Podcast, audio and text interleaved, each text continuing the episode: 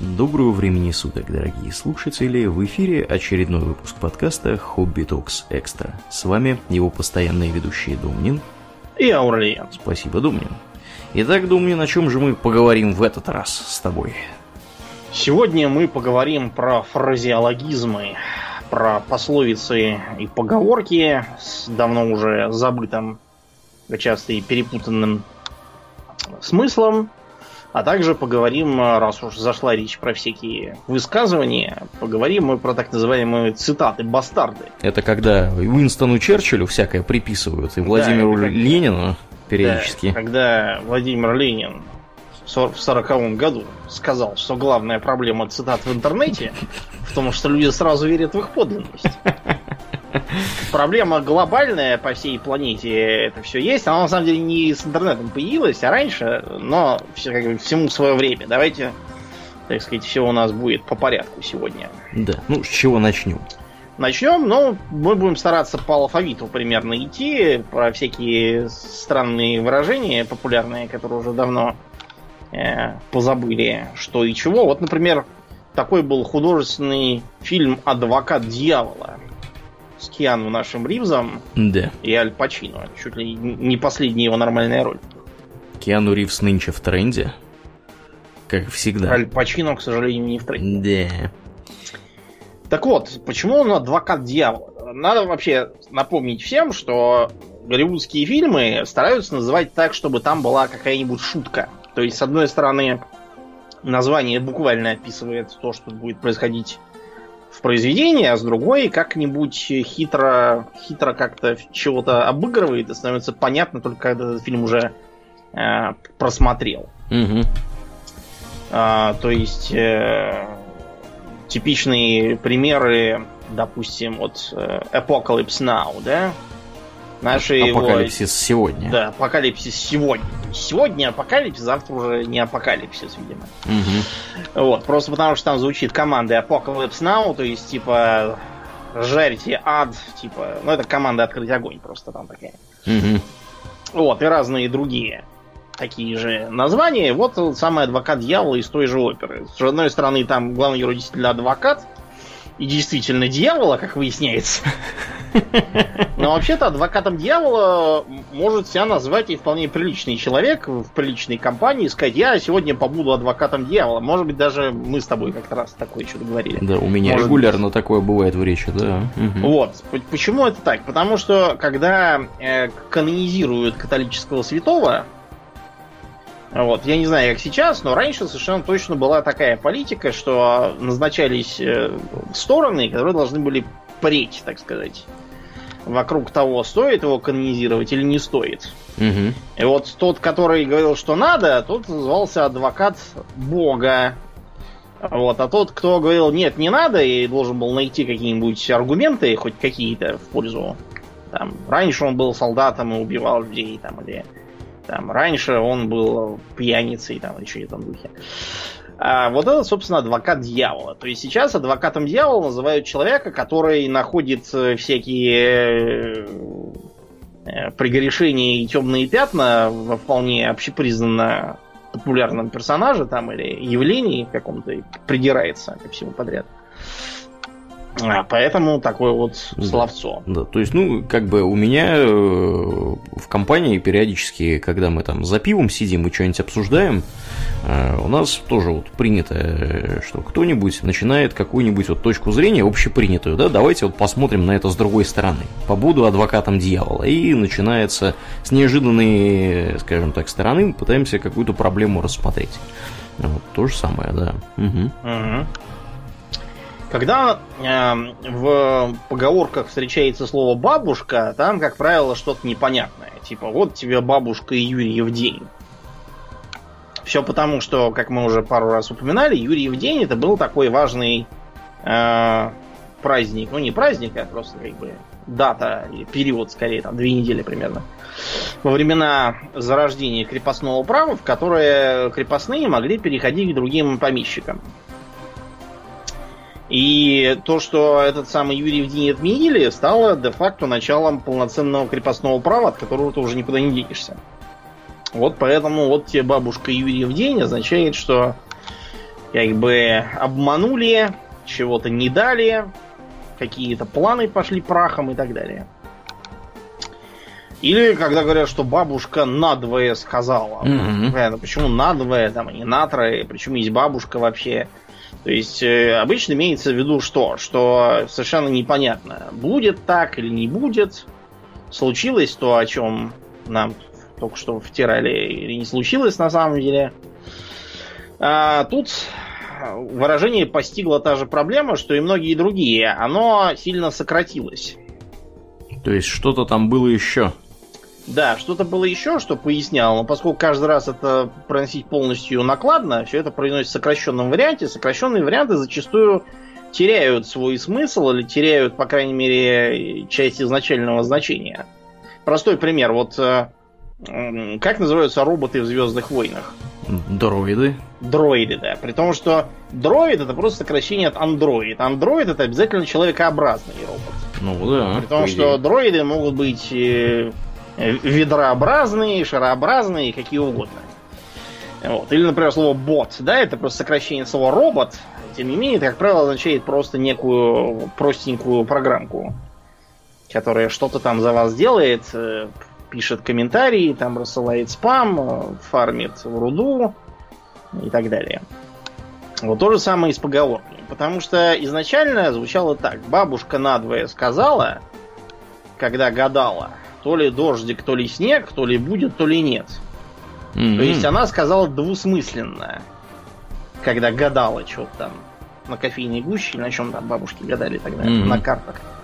Вот, то что-то будет то ли так, то ли может быть этак.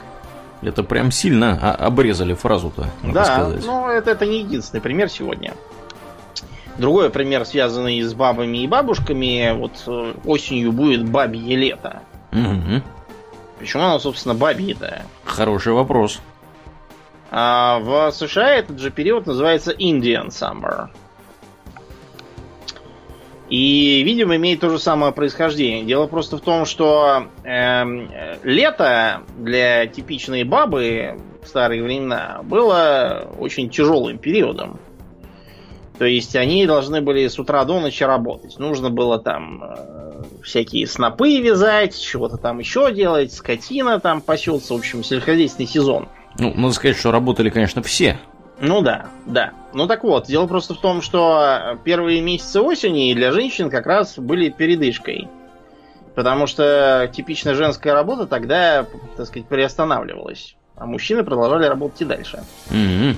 Вот. Так просто было устроено разделение труда. Вот поэтому бабьим летом называется. Этот, к, тепло, к теплу и солнцу, как мы это сейчас привязываем, вообще ни- никакого на самом деле изначально не было э, смысла. То есть то, что мы сейчас называем так, это раньше было просто ведра. Так называемое. То, что бабье лето и ведра осенью это одно и то же, оно как-то потом уже появилось. Ну и чтобы закрыть женскую тему, э, когда некой даме говорят, что она в бальзаковском возрасте. Обычно за это можно в щи получить. Да, сейчас- Сразу. Да, на самом деле это опять пример того, что все сильно перепутано. Потому что э, у Анаре де Бальзака, которого мы как вспоминали, когда про кофе вещали, Мгм. есть такой роман. Называется он «Тридцатилетняя». Да? Да. То есть не, не 50-летняя, как сейчас бы сказали, там не 40-летняя, а именно 30-летняя. Сейчас э, значение поменялось. Почему, как ты думаешь, Аврелиан? Не, не знаю, а почему. Потому что женщина можно работать. Во времена Бальзака, если женщина в 30 лет не замужем, то это, скорее всего, уже все. Конец Приплыли. жизни. Да. То есть, если она не вдова, а именно не вышла замуж, то это, скорее всего, теперь уже на совсем. Потому что, как правило, да, женились когда? Лет там 18-20, там 22, когда э, в одной из книжек про Шерлока Холмса, где берилловая диадема, там э, одну из дочерей, вернее, дочь там заказчика, говорит, да, она уже не так-то молода, ей 27 лет. Мгм. По нынешним меркам это так еще. Университеты только заканчивают. Да. А там уже в расход можно пускать. Да, там уже 27 лет, уже все, так сказать, пора покрываться простыней, ползти на кладбище. Вот, потому что, понимаете, а что вот делать, если не выходить замуж? Сидеть, глядеть в окно, работать все равно негде. Вот, там, где есть работа, значит, надо быть сельской учительницей или чем-нибудь в этом духе, то есть это гроб. Это копеечная плата, это вариант для тех, кому просто нечего жрать, и при этом они не крестьянки, которые могли бы там сеять, пахать. А какие-нибудь там дочери промотавшихся дворян там или какой-нибудь городской интеллигенции, помершей от туберкулеза в 45. Мгм. Да, и поэтому получалось, что приданного нет, вариантов нет. А Выходить замуж за мужчин ниже себя по социальному статусу тогда не могли женщины, только мужчины могли жениться на тех, кто ниже них по социальному статусу. Караул, сексизм. Да, вот поэтому получалось, что раз она бальзаковская барыня, то уже все, приплыли. Ну, собственно, смысл и перенесся, да, я так да, понимаю. потому что сейчас, как правило, там все до 30 лет бегают, высунув язык. Вот, и только там, если уже за 40, а не замужем, то это, скорее всего, видимо, уже и не пойдет. Потому что обычно сейчас где-то там 30 лет, считается 35, где-то уже такой верхний порог. Смотря где, опять же, да. Ну, да, да, понятно, что, может, там в Японии в какой-нибудь там это одно, а в Судане совершенно другое. Мгм. Да, так что видите, как всегда было тяжело быть дамой. А, Продолжая тему буквы Б, а, когда про бедность говорят, то часто сравнивают бедняка с церковной мышью. Мгм. Это, кстати, во многих языках имеется, даже в немецком. Я тебе скажу, что это из немецкого у нас и украдено. Мгм. Это сравнительно поздние заимствования, потому что м, просто в характерной церкви э, в той же Германии там не было всяких кладовок с съестным. А у нас, например, наоборот, в церкви можно хорошо жить, если ты мышь. Там всякое обычно хранится. У нас, у нас хранилось, да, в церкви? Ну, у нас просто, да, священник там, настоятель храма мог всякое хранить, а в э, Германии просто было не принято. Особенно Ну в- после протестантизма там, не похоронишь ничего. Церковь общем, такая. В в церквях мыч- мышам было поживиться нечем. Поэтому, собственно, беден Мгм. как церковная мышь. То есть нет вообще ничего. Мгм. И щеки впали заодно. Ну, да, получалось как-то вот так. Хорошо, а вот э, когда ты кого-то долго ждешь и говоришь, битый час уже тут стою. Вот почему битый час? Кто его, собственно, бил? Хороший вопрос. И кто же? Но э, битый час означает как бы час э, ос- ши- 60 минут, то есть означает. Потому что само слово час когда-то означало не отрезок времени, а просто вот какое-то неопределенное время, да? Помнишь поговорку «делу время, потехи час»? Э, Речь шла не о том, что надо 60 минут строго в день потешаться, И не больше. Да, просто о том, что как бы какое-то определенное время надо, но в целом время должно быть посвящено работе, делу.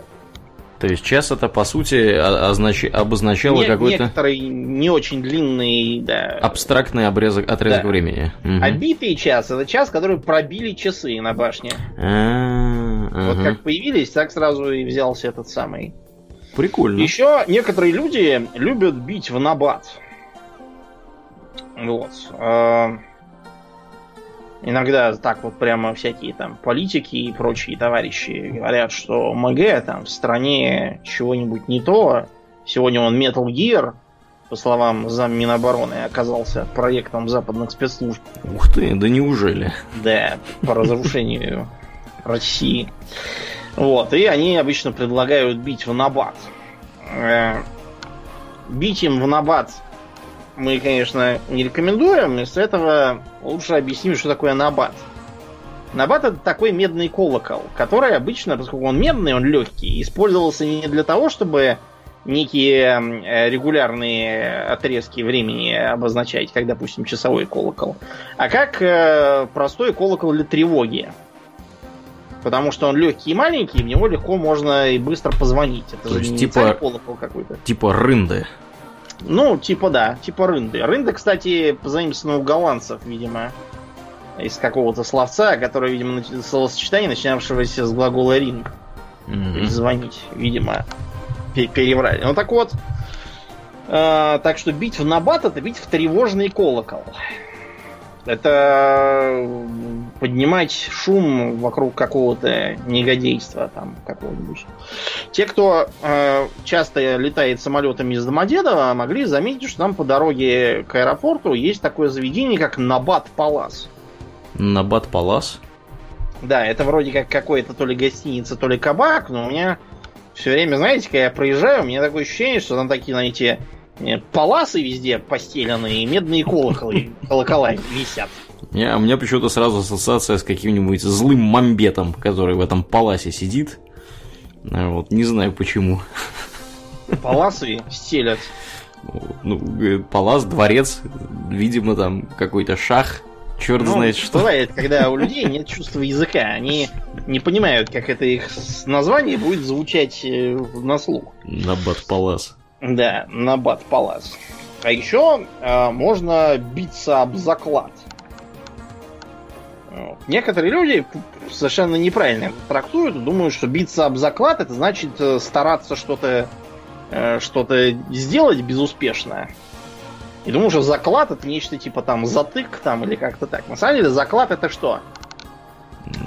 Угу. Заклад это, в общем, деньги или имущество, которое ты закладываешь, когда заключаешь с кем-то пари. Да? Спор какой-то. То ну есть да. бьюсь об заклад, что как правило, там тебе сразу, а какой заклад? Там 100 рублей. Ну, значит, мой заклад 100 рублей, твой заклад 100 рублей. То есть, по сути, ставка. Получается. Это просто, да, я ставлю, да, там, я готов в голову прозакладывать, да, то есть ставлю там свою жизнь, я настолько уверен в чем-то. А еще можно бить баклуши. Да. есть, угу. Обычно это означает заниматься ерундой какой-то, бездельничать, развлекаться, тратить время на пустяки. Значит, баклуши это такие деревянные заготовки, чтобы ложки вырезать. По сравнению с, собственно, вырезанием ложки, делание прямоугольных баклуши это дело плевое. Поэтому э, битье баклуш это работа очень простая для неквалифицированных э, людей. Вот. А реальную работу делает уже тот, кто, собственно, ее превращает в ложку. Поэтому такое вот словцо. Оригинально. А я тем временем, Домнин, поглядел, откуда рында взялась.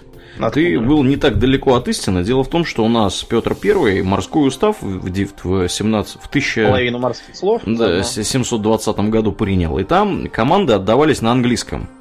И, соответственно, команда «Бей в колокол» Ринга Белл трансформировалась внезапно в более понятное русскому уху «Рындубей». Ну вот. вот. Поэтому судовой колокол, собственно, Рында и стали называть с тех пор, да. Так что да, ты был mm-hmm. очень близок. Не голландская, ну, правда, да, а английская. Ну, я, да, я, видимо, когда-то читал словарь морской, видимо, оттуда я это и запомнил. Угу. Вот. А иногда мы можем увидеть такое заимствованное словцо, э, как Буриданов осел. Да, осел да. представляется очень красочно. Буриданов осел непонятно. Значит, люди, которые так э, говорят, иногда думают, что это означает глупого человека. На самом деле это не глупый человек, это человек, который не может решить, что, какой из двух вариантов равно привлекательных выбрать. Был такой католический богослов Буридан, значит, который, разумеется, на осле ни на каком не ездил, его иногда рисуют сидящим на осле, это глупости. Вот, то есть, может, когда-то он ездил, но в такую, в такую переплет он не попадал, это точно. А, он просто предлагал представить себе осла, у которого на равных расстояниях э, от него лежат две вкусные э, охапки сена. Вот, и осел, по мысли Буридана, не будет понять, э, какую из них предпочесть, и умрет с голоду.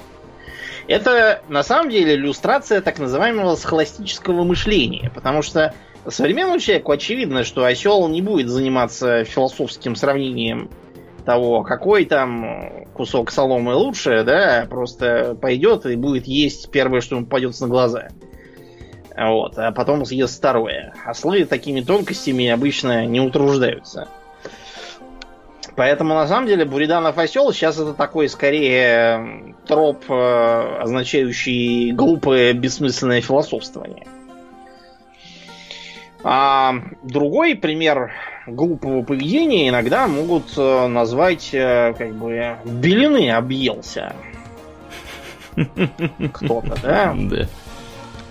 Вот. Или взбеленился, как вариант. Что такое белина, Урлиен? Ну, Я так понимаю, это растение некое, Да. которое вызывает э, нездоровые идеи в голове. Да, действительно есть такая белина на болотистых всяких задворках растет, и если ее потреблять, вот, то получишь интоксикацию, которая вызовет э, глюки, вот, припадки, агрессию, вот, и может, да, можно наесться так, что все, концы. Концы Вот. в воду. Да. Поэтому не надо ничего этого есть. Ам, да. Еще, как вариант, можно быть не в своей тарелке. На самом деле, довольно бессмысленное выражение, что значит не в своей тарелке. Во-первых, как можно быть в тарелке? Мы же не еда, правильно? Если мы, конечно, не инопланетяне. Ха-ха-ха. Да. В летающей тарелке, да? Да. мутоны попали не в свою тарелку к сектоидам каким-нибудь. Да, но поскольку пока до мутонов нам еще далеко, придется обходиться с тем, что есть. На самом деле это просто неграмотный перевод. Этому выражению примерно полтора века.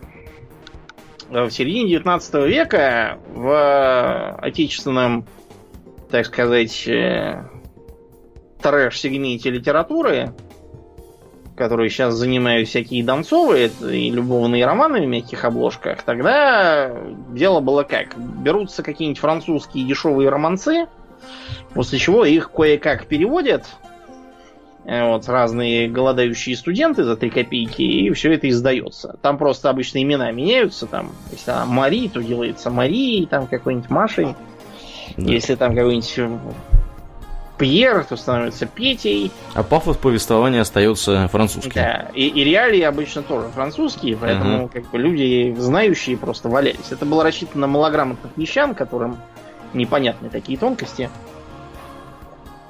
И там было такое выражение, как а, «N'être pas dans son assiette».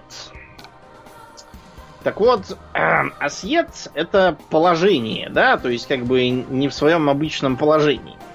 Так. Вот, а слово тарелка просто похоже может выражаться по-французски. И студент, который это все перепирал, он перепутал и перевел как не в своей тарелке. Поскольку все это читали малограмотные персонажи, как я уже сказал, они не стали удивляться, решили, что так и надо, и как бы все так вот.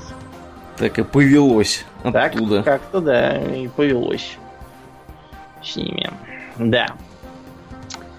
А, Когда а, мы в пылу дискуссии начинаем заговариваться, вот мы в нашем подкасте, мы можем сказать так, все-таки вернемся к нашим баранам. Мгм. Внимание, вопрос, каким чертом матери баранам? Я историю эту помнил, но сейчас забыл. Дело в том, что была такая средневековая пьеска, называвшаяся «Адвокат Пьер Патлен».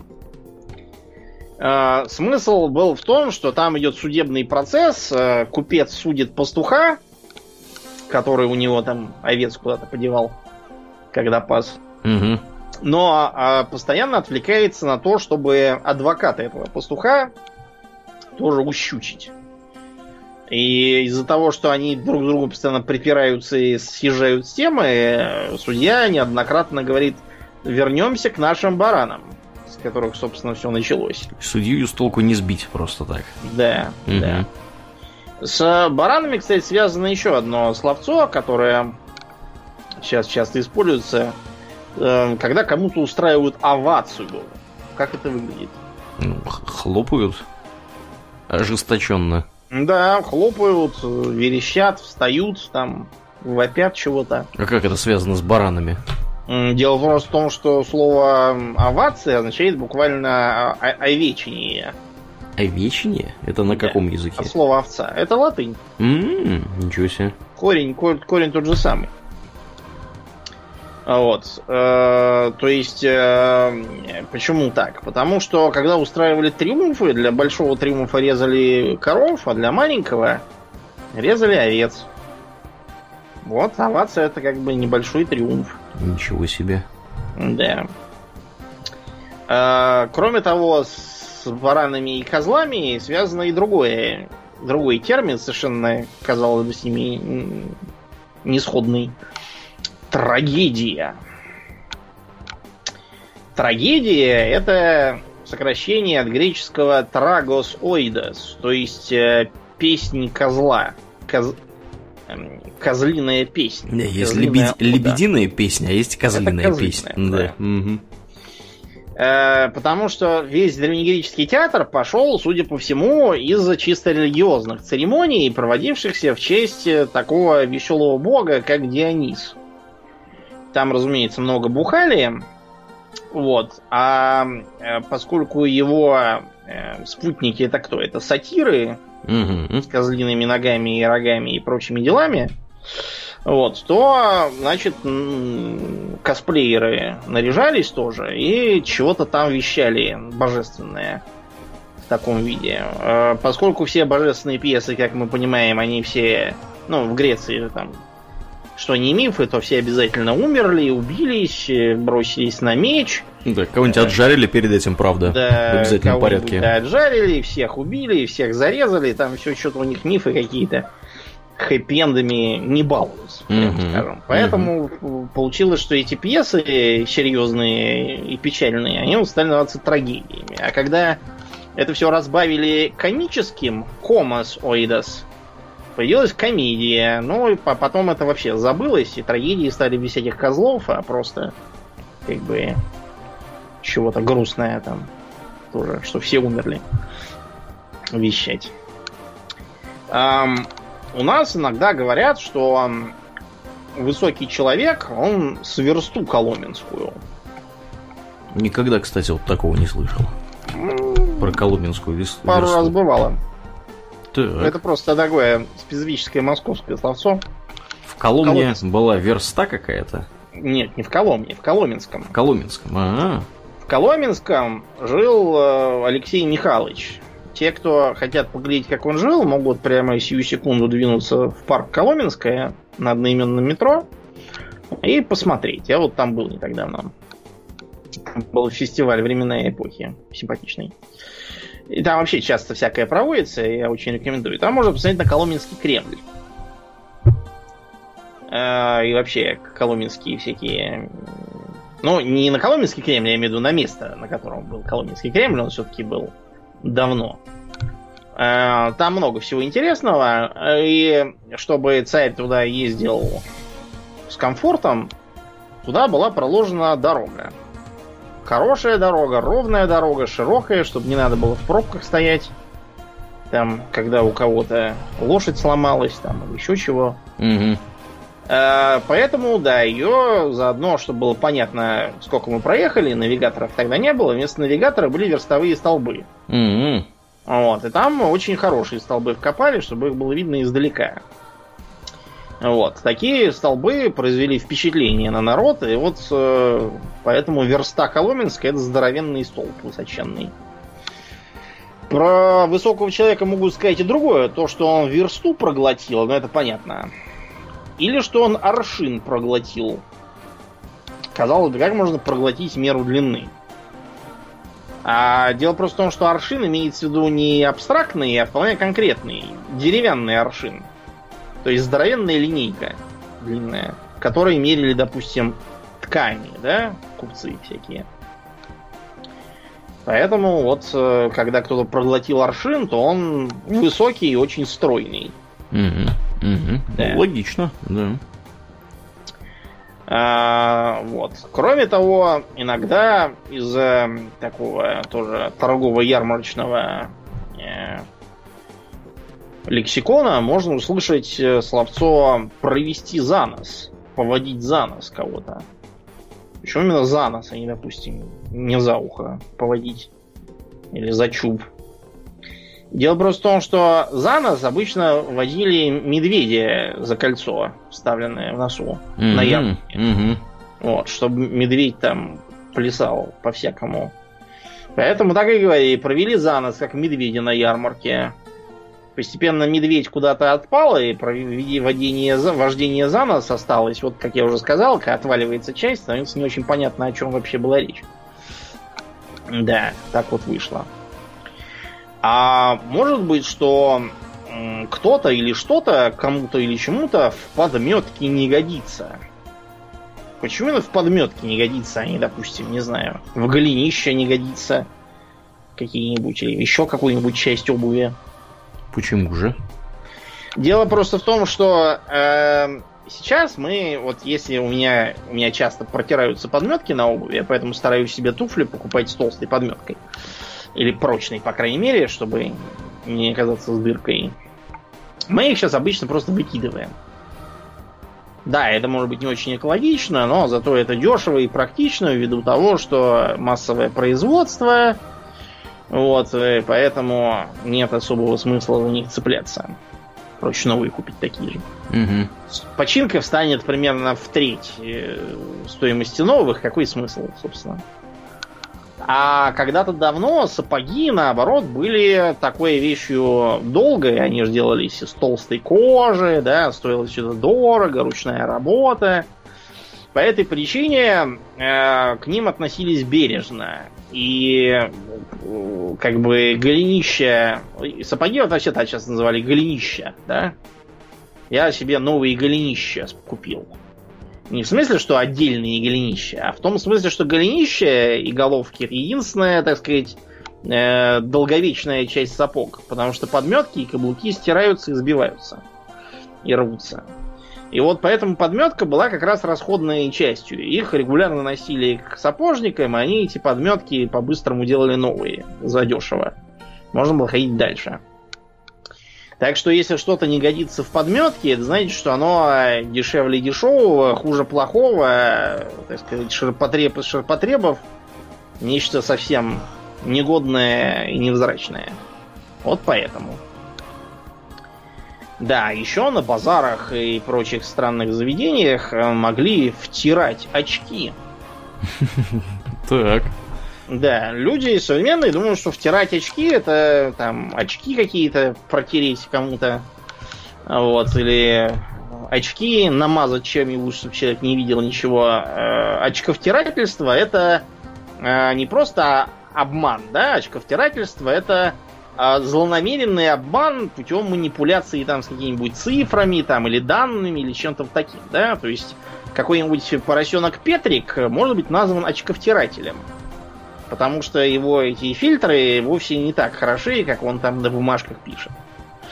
Так вот, втирать очки это термин карточный. Э, когда втирают очки, это означает, что подделывают запись очков, которые набраны в ходе игры, да? Как вы что там играли? Вист. Я не силен в старинных карточных играх.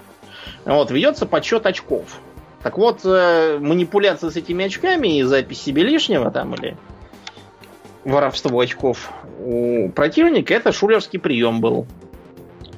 То есть это вот как раз есть манипуляция какая-то с данными. А, да. Едем дальше.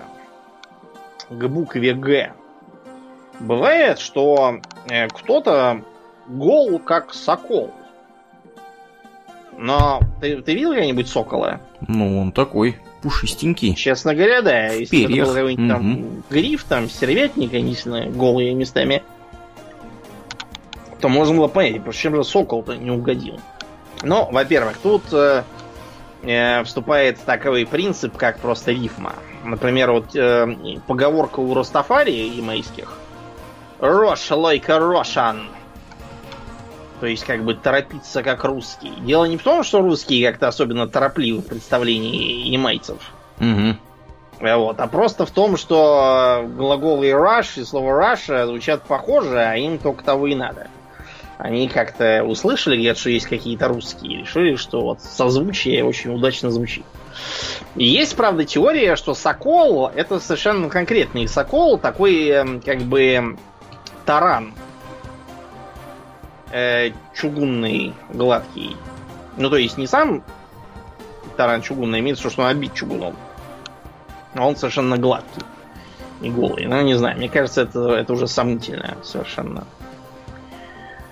А, иногда мы говорим, что эм, кто-то кого-то по гамбургскому счету завсегда оставлял бы в дураках. А что это за такой странный счет в Гамбурге нашелся? Не знаю. А что за счет? Считается, что в Гамбурге э, проводились негласные состязания между борцами. Потому что вот в конце 19 века э, была популярна так называемая французская борьба. Ну, вы знаете, вот все эти вот в полосатых трико такие, усатые такие силачи по тогдашним понятиям. Сейчас они довольно дохлые на вид, но тогда это было очень круто.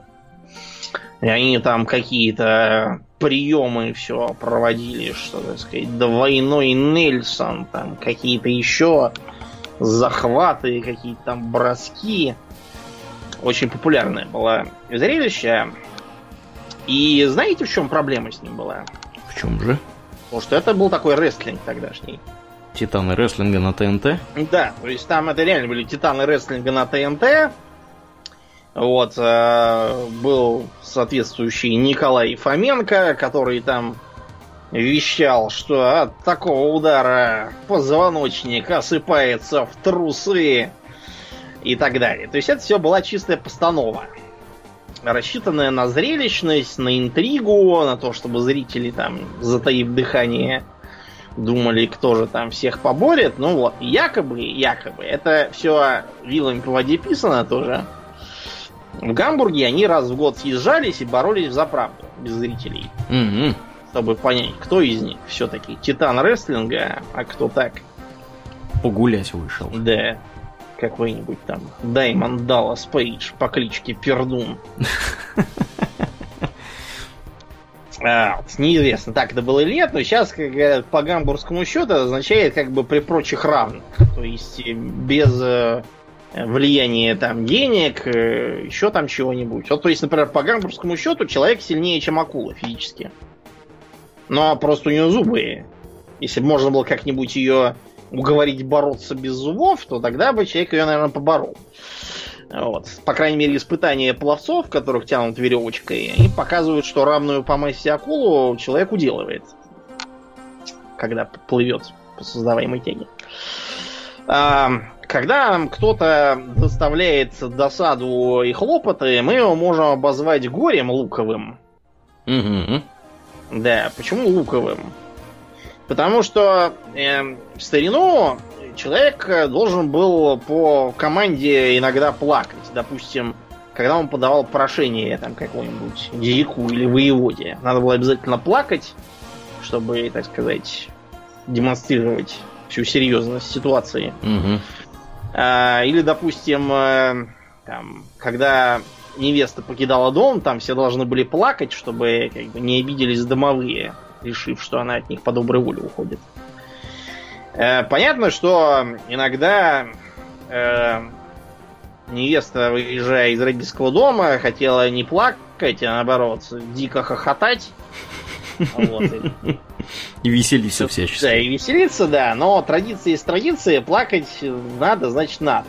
Это можно вот у Пушкина в Борисе Годунове там, увидеть, что крестьяне, которые пришли просить Бориса, собственно, царства, говорят, что типа надо плакать, и говорят, нет ли луку, потрем глаза. Mm-hmm. Вот, то есть э, горе луковое, вот вот э, такое, такой, такие слезы по команде, да, которые вызываются, чтобы э, чтобы человек плакал, хотя ему на самом деле не хочется от этого происходит. Да. А, иногда нам говорят, что что-то стоит ломаный грош. Почему грош и почему ломаный? Кто его, собственно, сломал? Дело в том, что в старые времена деньги стоили сравнительно дорого, по нашим понятиям, да, и там, чтобы купить курицу, там, условно, надо было заплатить пол копейки. Угу. Это была совершенно реальная половина копейки, то есть берется медная копейка, пополам она там раскусывается или разламывается. Вот это вполне тоже ценные платежные средства, потому что цена сама медь, да, из которой она сделана. Да, и поэтому э, ломаный грош это как бы, ну, как бы меньше, чем самая мелкая монетка. То есть очень дешево, очень мало.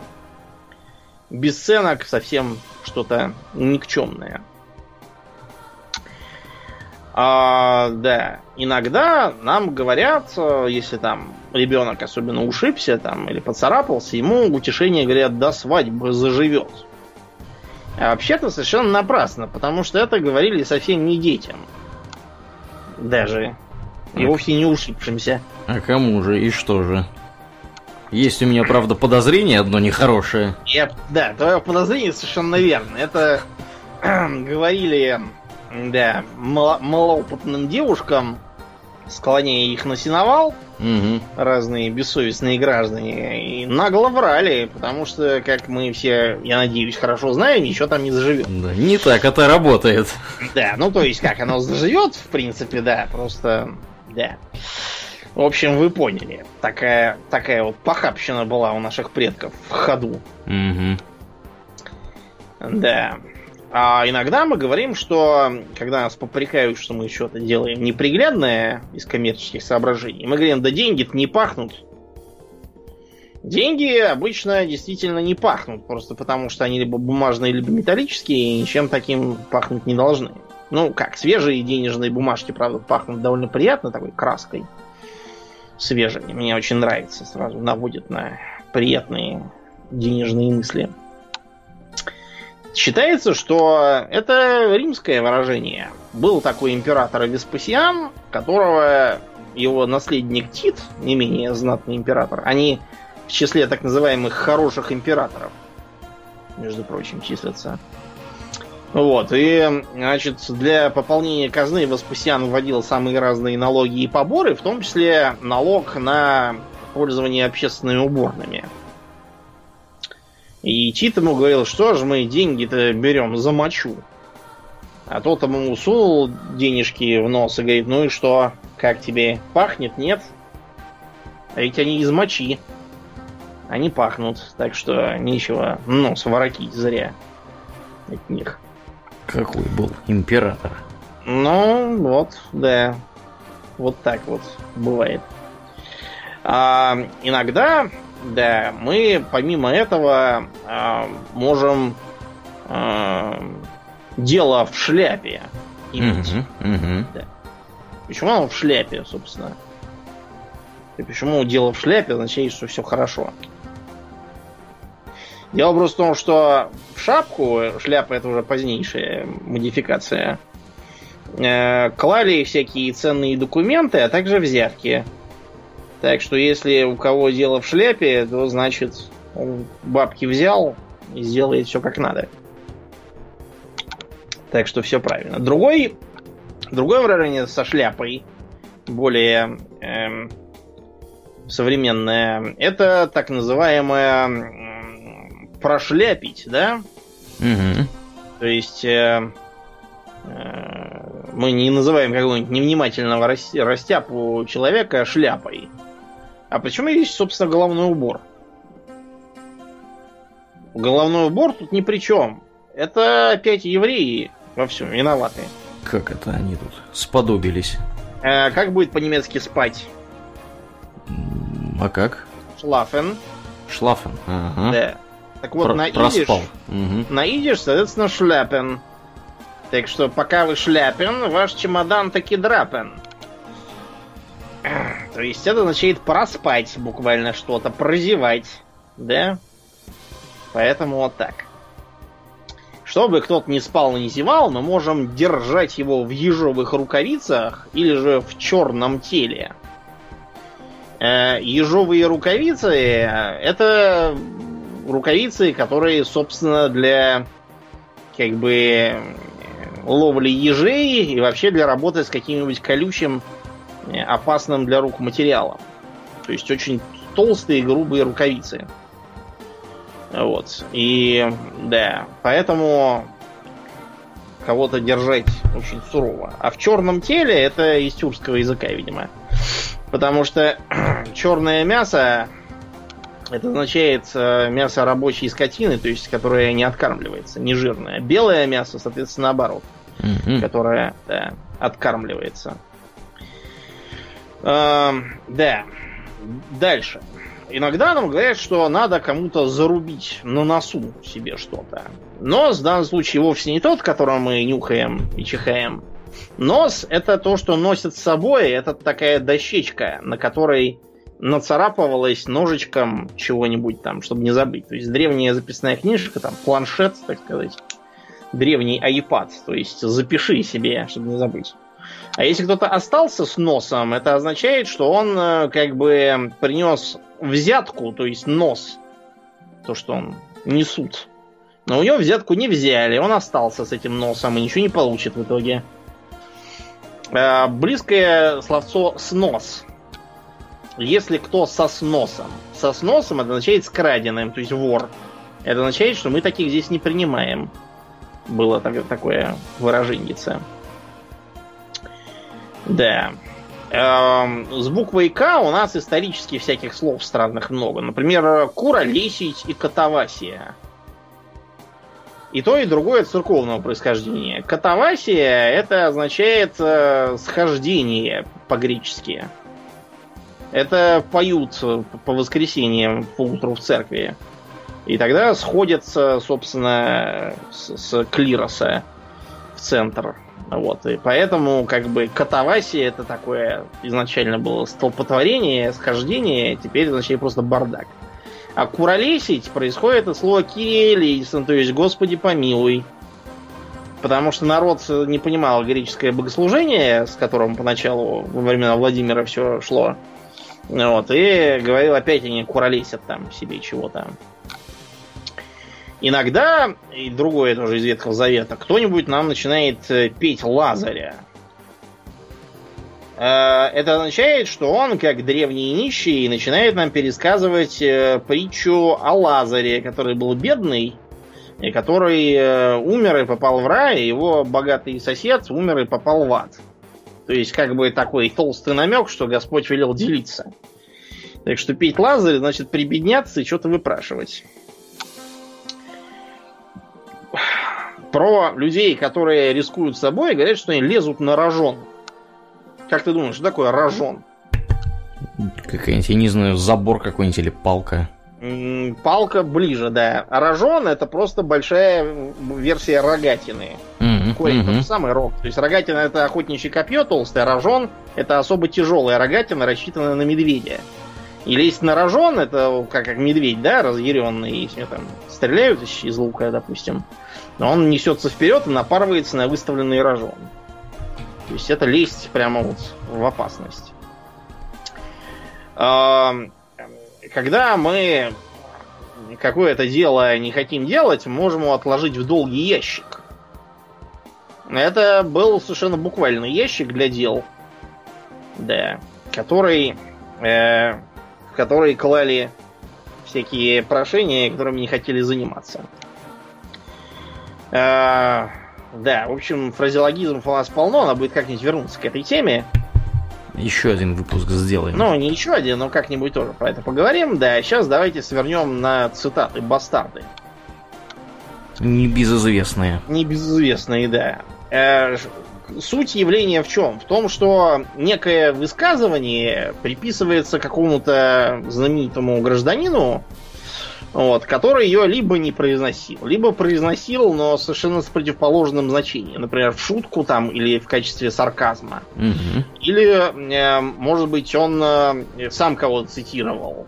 То есть он такой, да, говорил, но это не он придумал. Да. Это вот, знаешь, А. так вот очень любят Ленина. Э, Да. На черепикить из Ну, его собрания сочинений, там можно найти все, что угодно. Э, и Если это вырвать из контекста, там получается, можно, в общем, чего угодно про него напридумывать. Да, как и любой. типичные, Мгм, мгм. типичные случаи цитат бастардов обычно какие? Либо а, эта цитата выдумана просто вот высосана из пальца и а, приписана кому-то великому, чтобы либо оправдать свои взгляды, если это симпатичная выдумывающему мысль, либо наоборот опорочить эту личность, э, если эта мысль очевидно не симпатичная. Э, это, как правило, достаточно легко э, раскусить, потому что если вам пишут там, что, не знаю, Ленин там или Толстой или еще там кто-то там сказал, что, не знаю, там американцы это грязный народ, который готов душу продать за свои зеленые бумажки, скорее всего, это чушь. Потому что э, такая тенденциозная фраза, это, ну, как вот лубочные, да, были персонажи, которые говорили, я проклятая собака, бусурманский царь Махнут, угу. просто для того, чтобы, так сказать, себе представить. Вариант номер два. А, когда э, персонаж, которому это приписывается, очевидно, был очень далек от предмета высказывания. То есть, когда, не знаю, Марку Твену приписывается э, мнение о Второй мировой войне, условно говоря, да, то очевидно, что это чушь. Он просто не мог ничего про это сказать. Или э, когда используются какие-нибудь термины, которые были просто не в ходу во времена, когда жил этот э, персонаж. Иногда бывает так, что э, этот человек в реальности такого не говорил, но есть художественное произведение, в котором он один из героев, там исторический роман какой-нибудь или обычно фильм даже, или спектакль, где, где этот самый персонаж, э, он говорит такое. И все решают, что раз так говорится в кино, так было и в жизни. Самый простой пример это то, что э, в фильме Александр Невский, да, старинном, он говорит псам-рыцарям, что кто к нам с чем и чего, а тот от того и того. На самом деле нет никаких данных о том, что он что-либо подобное говорил. Но звучит очень круто. Ну да, вот и все. Не говорил, но мог сказать но мог. такое. Да. Или бывает, что что-то такое говорилось, но смысл был совсем не тот, потому что, опять же, это уже такая очень далекая от нас пора. Вот, и э, значение было, ну, воспринято тогда, тогда оно понималось правильно, сейчас мы совершенно не, не понимаем его. Вот, ну и э, давайте примеры какие-нибудь приведем. Например, э, очень много есть якобы библейских цитат, которых ни в какой Библии вы днем с огнем не сыщете. Например, вы не обнаружите там э, строчки, что благими намерениями вымощена дорога в ад. Ничего подобного там нет. Более того, это опять же обрезанная фраза «благими намерениями вымощена дорога в ад», а благими делами дорога в рай. Причем это довольно поздняя фраза, видимо, какого-то э, богослова англоязычного. Или вот это знаменитое «верую, ибо абсурдно», которое приписывают то Фоме Квинскому, то Августину Блаженному, то еще кому-то. И которая должна подчеркивать либо то, что вера должна быть слепа, или то, что верующие все идиоты. Ну, это в зависимости от того, кто цитирует. На самом деле, это э, очень кривый, криво пересказанная э, цитата из Тертулиана. Это еще римских времен персонаж. Вот. А Тертулян дискутировал с Маркионом, грязным еретиком. Потому что Маркион говорил, что, ну, э, Иисус, конечно, был Мессия, но он, э, он, он не был как бы воплоти Богом, правильно? Он, э, он как бы просто казался, что он воплоти, чтобы людям было понятно тупым. И он, соответственно, не был распят и не умер на кресте, потому что это дурость, зачем это было надо. А Тертулян с ним спорил и говорил, что как бы умер, это как бы нелепо, действительно, да, для Бога. Но именно это и показывает правильность этого. Потому что если тебе кажется странным то, что он умер на кресте, тогда, значит, э, э, странно то, что он родился у некой Марии, да, а не с неба свалился, допустим. То, что он притворял там воду в вино, то, что он ел на последней вечере. Вот, то есть Тертулян пытался таким образом дискутировать. Более того, Тертулян сам потом ляпнул что-то не то, а его объявили грешником и еретиком. Так что вообще-то его цитировать тоже нельзя. На самом деле. Да уж, сомнительный персонаж. Да, сомнительный тип. Хорошо, а э, вот помнишь, в театре была такая фраза «Мавр сделал свое дело, Мавр может уходить». Угу. Это из какой пьесы? Из Отелло, очевидно. Угу. все думают, что Мавр, ну, значит, Отелло, значит, Шекспир. На самом деле, ничего подобного там нету и не было. Есть пьеса Шиллера, которая э, не про Отелло, не про какого, а про Геную. И там был один персонаж, который этнический, да, Мавр. Он, поняв, что его использовали и выкинули как прокладку, да, он так про себя говорит, поняв, что его просто вот так прокинули. Мгм. Да. Э, с Достоевским тоже проблем дофига. Вот то, что я пару раз говорил, это у западных журналистов есть манера писать статьи про Толстоевского, где рассусоливать про то, что Толстоевский там говорил, что надо быть милыми, а вот русские не милые, они позабыли Толстоевского. Я одно время развлекался, писал в комментарии там цитаты из реального Достоевского и считал, через сколько секунд меня отправят в бан за хейт-спик. Ни разу не подводил. Так вот, э, у Достоевского типичная фраза это про слезинку ребенка. Стоит кому-то сказать, что, так сказать, для великих целей придется идти на жертву, ему тут же начинает тыкать эту слезинку ребенка. То есть это понять надо так, что если ребенок от чего-то заплачет, то это, это негодное дело, и надо немедленно его прекратить. Э, Очевидно, что если таким принципом попробовать руководствоваться человеку, у которого есть дети, то он, он вообще не сможет существовать, потому что дети плачут постоянно. По, По поводу и без повода, да.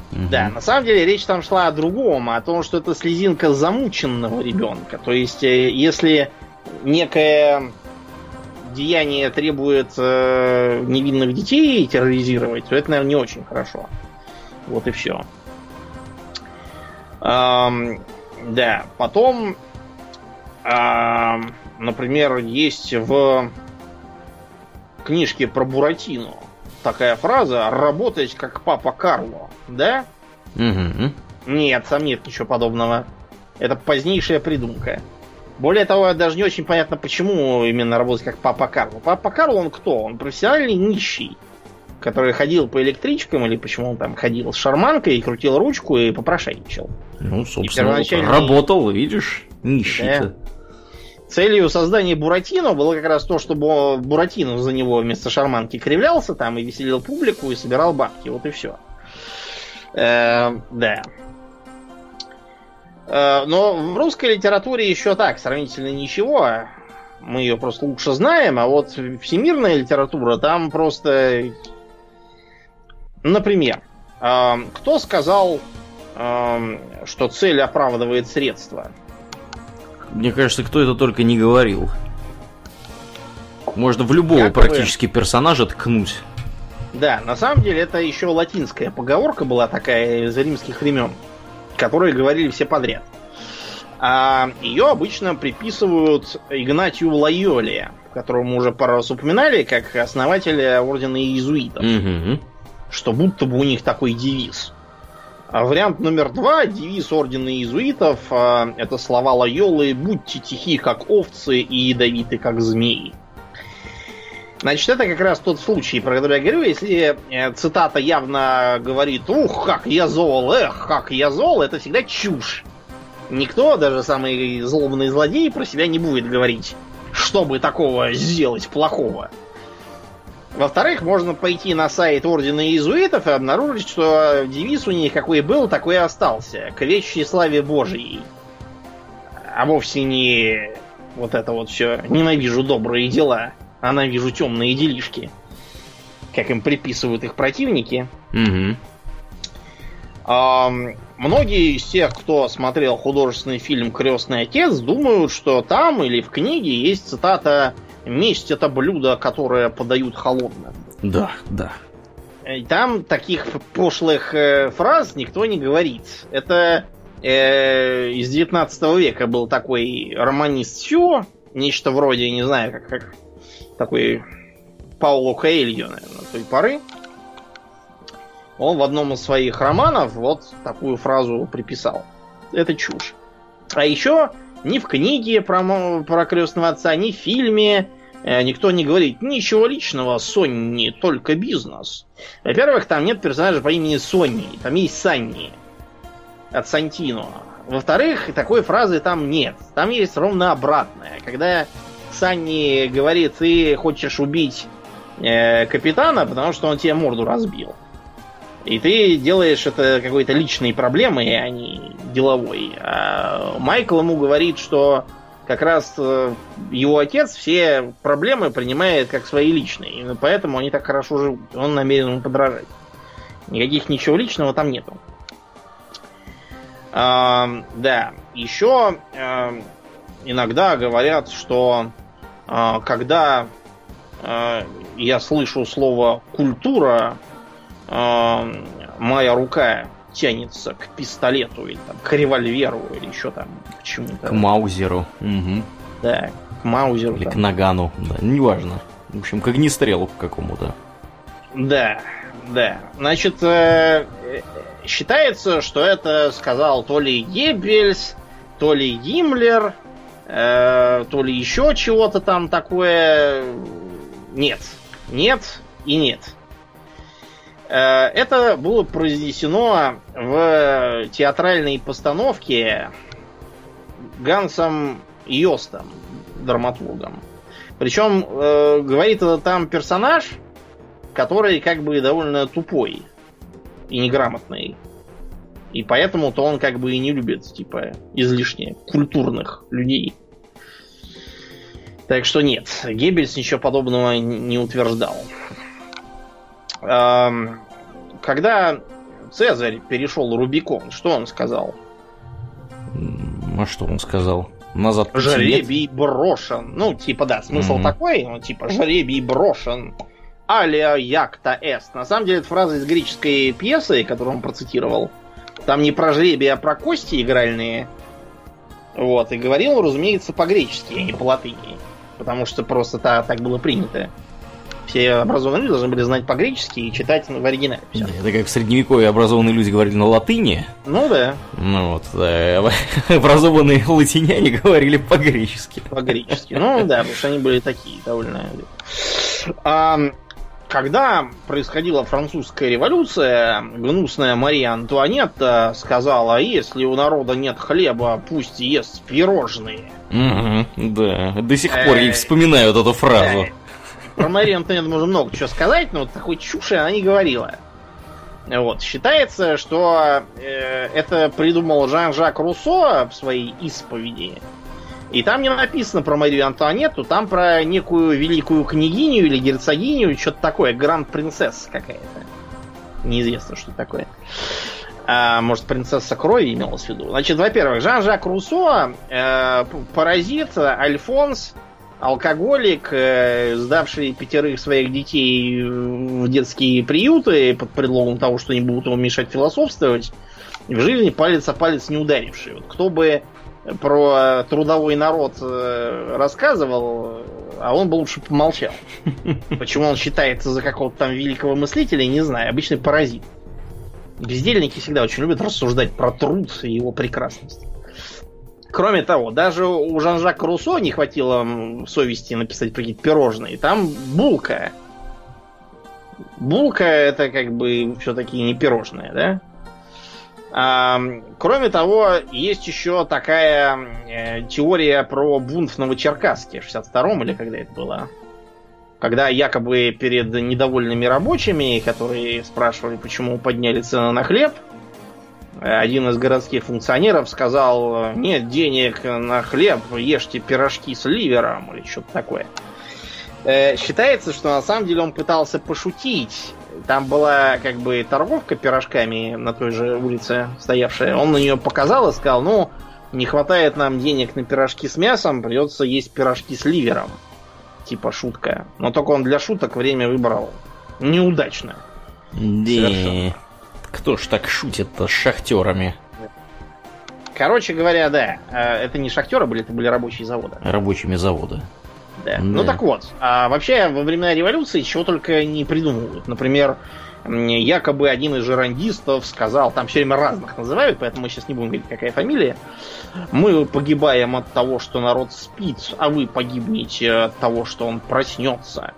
Ну, во-первых, стоя среди толпы этого самого народа на эшафоте перед гильотиной, можно было э, легко убедиться, что народ весьма даже бодр и весел. А, как бы считается, что э, эту мульку пустил Гюго, написавший в одном из своих художественных произведений нечто там такое, тоже про народ и про то, что кто-то там умрет.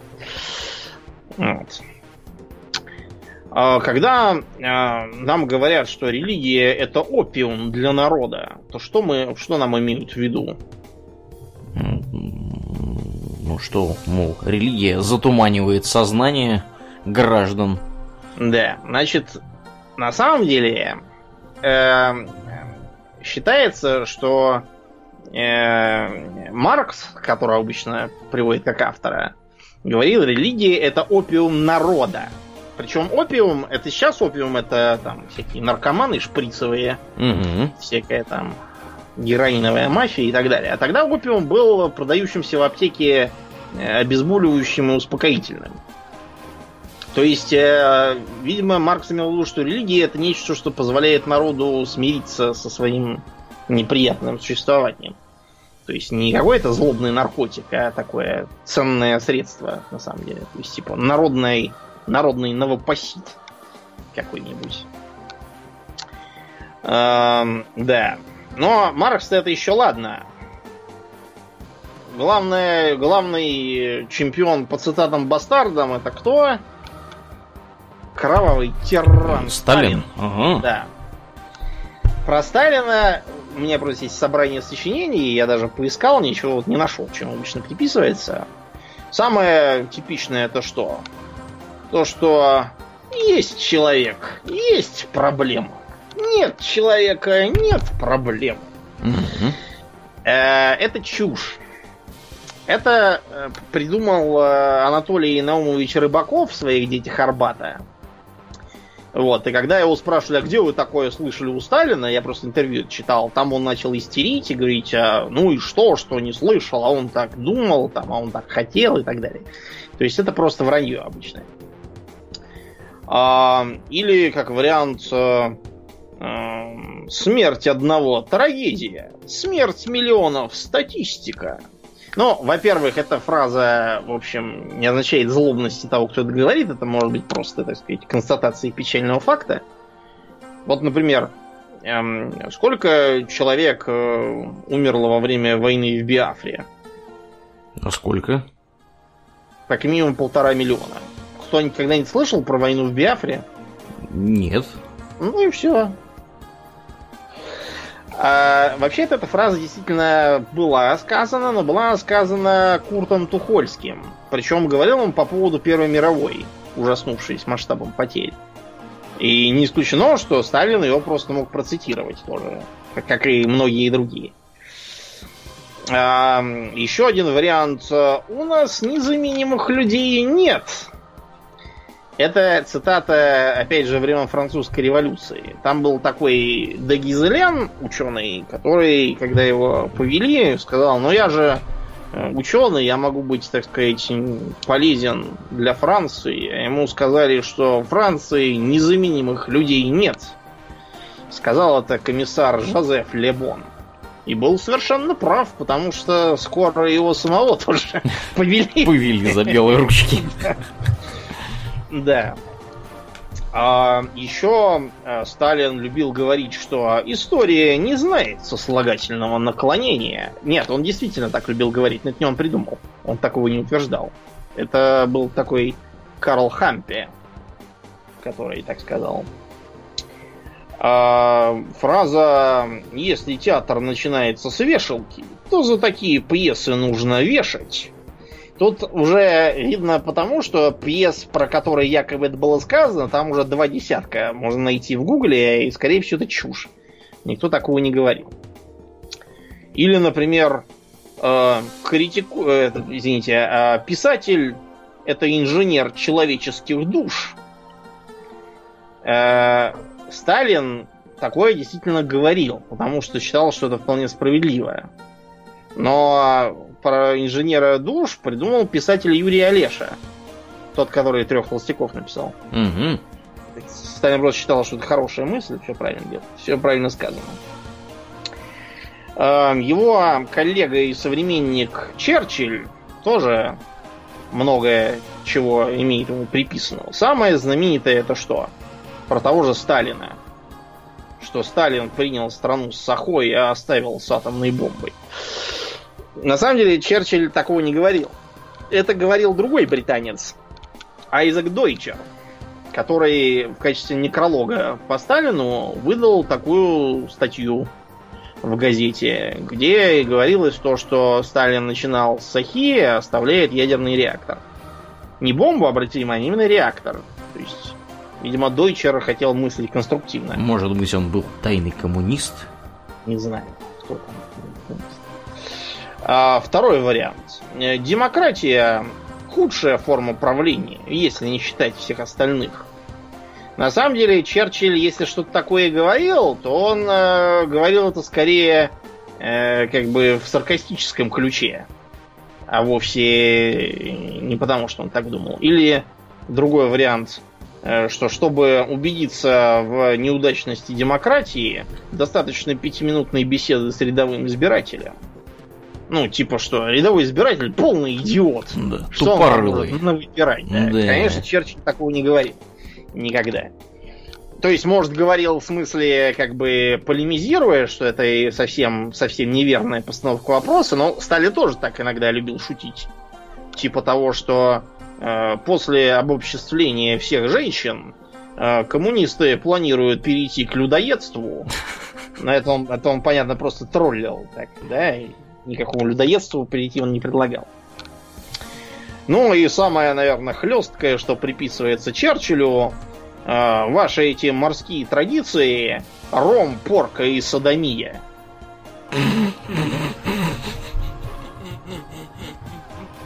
Он типа когда был Да. первый Адмиралтейства, да? Когда ему говорили, что типа вы нарушаете обычаи, он говорил, знаю я ваши обычаи. Черчилль, возможно, так и говорил, но он неоднократно заявлял, что это не его фраза, хотя ему очень жаль, что не его. Да. То есть это тот Хотелось случай, бы. Как раз, да, он был совсем согласен. Вот, но... э, третий современник Сталина, Мао, тоже прославился цитатами, но, понимаете, его цитаты это такая проблема, э, он в основном их не, не сам придумал. Потому что у Мао Цзэдуна были такие красные книжечки, то есть цитатники такие Мгм. вот, в которых были написаны его великие мысли, которые предлагалось всем зубрить и повторять по любому поводу. Про то, что революция это восстание, когда один класс свергает другой.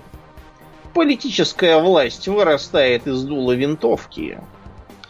Э, Чтобы избавиться от оружия, нужно браться за оружие. Ну и тому подобная банальщина, которую, видимо, там просто потоковым методом сочиняли и писали передирая откуда только можно. Э, Примерно то же самое пытался делать Пол Пот, но поскольку у него его же собственными трудами грамотность в стране была э, Подорвано изрядно. невелика, да, поэтому их никто, видимо, и, и не помнит. Да.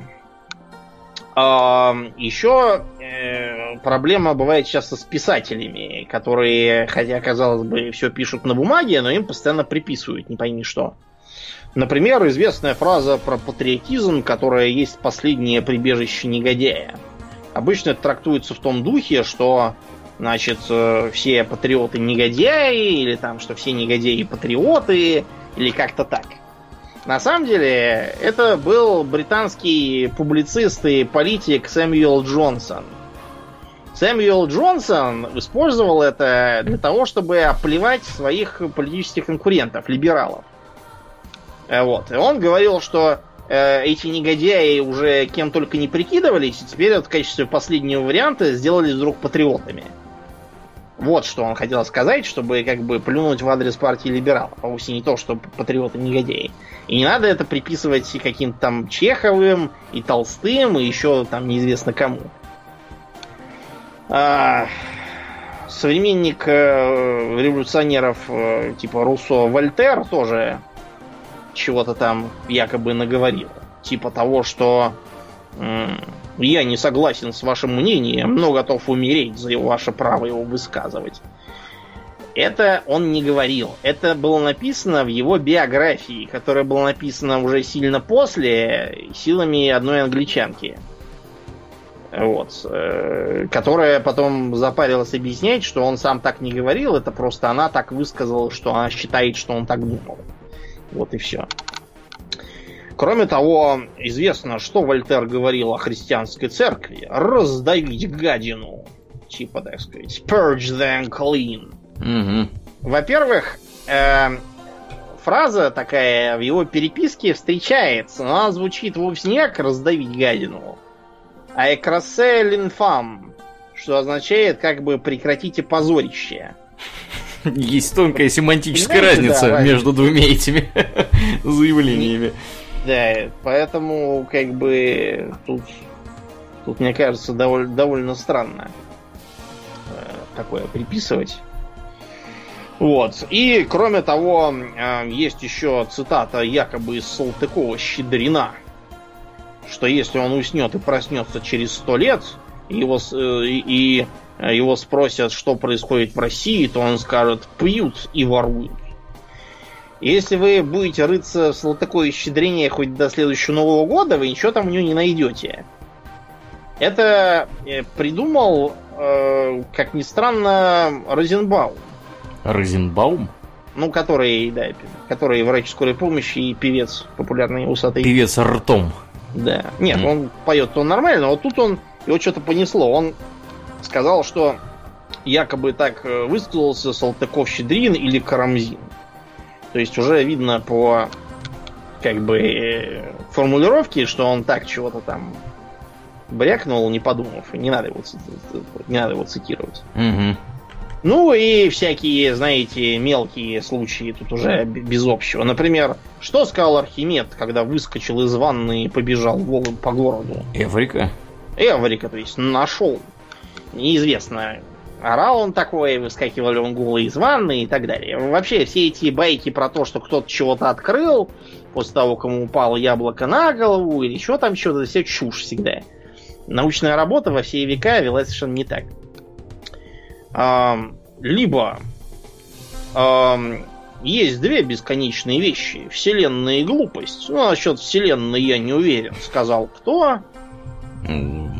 Эйнштейн. Эйнштейн, точно. Да, на точно. самом деле тоже он ничего такого не говорил. Эйнштейн был, конечно, знатный тролль, но, скорее всего, нет, это, это, это говорил не он. А, или, как вариант, а, чем больше я узнаю людей, тем больше я люблю собак, или, говорят, просто животных.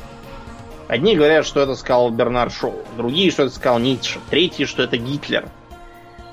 На самом деле, Кто это только, довольно да. популярная поговорка еще из средних веков, и кто это сказал, неизвестно. Может быть, даже не из средних веков, а из античности. А что говорили, когда у нас Пастернака травили из-за этой его э, премии, там, и доктора Живаго и прочих дел? Что же? Что я Пастернака не читал, но осуждаю. Пастернака. Пастернака, ну, может, не знаю. На самом деле, никто такого конкретно не говорил. Это была фраза из какой-то какого-то косноязычного письмеца некого гражданина, вот, который что-то там длинно рассказывал про то, что он вообще не знает никакого Пастернака. Пастернака. Пастернака, да. Какой-то у него там про него шум. Я ничего не понимаю, что за Пастернак. Медийный Я- шум.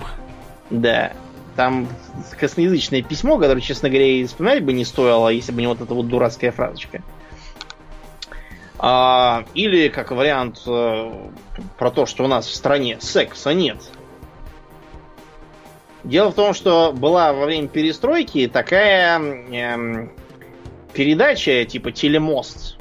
Простой народ, чтобы мог пообщаться с американскими собратьями. Угу. И, в общем, американские собратья говорят, вот у нас в рекламе сплошная как бы эксплуатация секса, а у вас как? Ну и, в общем, когда это все перевели, одна из э, пролетарок, или кто она там была, начала объяснять и сказала, не-не, у нас секса в стране нет, в смысле в рекламе нет. Вот, но все стали ржать, и так вот с тех пор и запомнили. Конечно, в стране секс был, вот, это... И мы с вами тому подтверждение. Да, что мы живы. Ай, ладно, пора, пора заканчивать на сегодня, потому что этих глупостей бесконечное количество. Давайте волевым усилием прекратим это. Как-нибудь как-нибудь еще это разберем. Продолжим в следующих выпусках. Мы вот всегда с тобой, Домнин, так говорим, что продолжим в следующих выпусках, а потом забываем. Иногда, нет, ну иногда мы продолжаем. Да, ну да, вот как с, со Старкрафтом. Люди два года ждали, да, два года ждали, и вот дождались. Дождались, да. Еще года. Два года, да. Ну что, э, будем мы бабки тогда, наверное, подбивать. И э, мне лишь остается напомнить, дорогие друзья, что э, это был 41 выпуск подкаста Хобби Токс Экстра. И своим существованием он, в общем-то, обязан людям, которые поддерживают нас у Дона Патреона. Поэтому, если вы нас поддерживаете, огромное вам спасибо. А если вы еще не поддерживаете нас, самое время нас поддержать. Ну, а на сегодня все. Э, я напоминаю, что с вами были постоянные ведущие этого безобразия Думнин и Ауралиен. Спасибо, Думнин. Всего хорошего, друзья. Пока.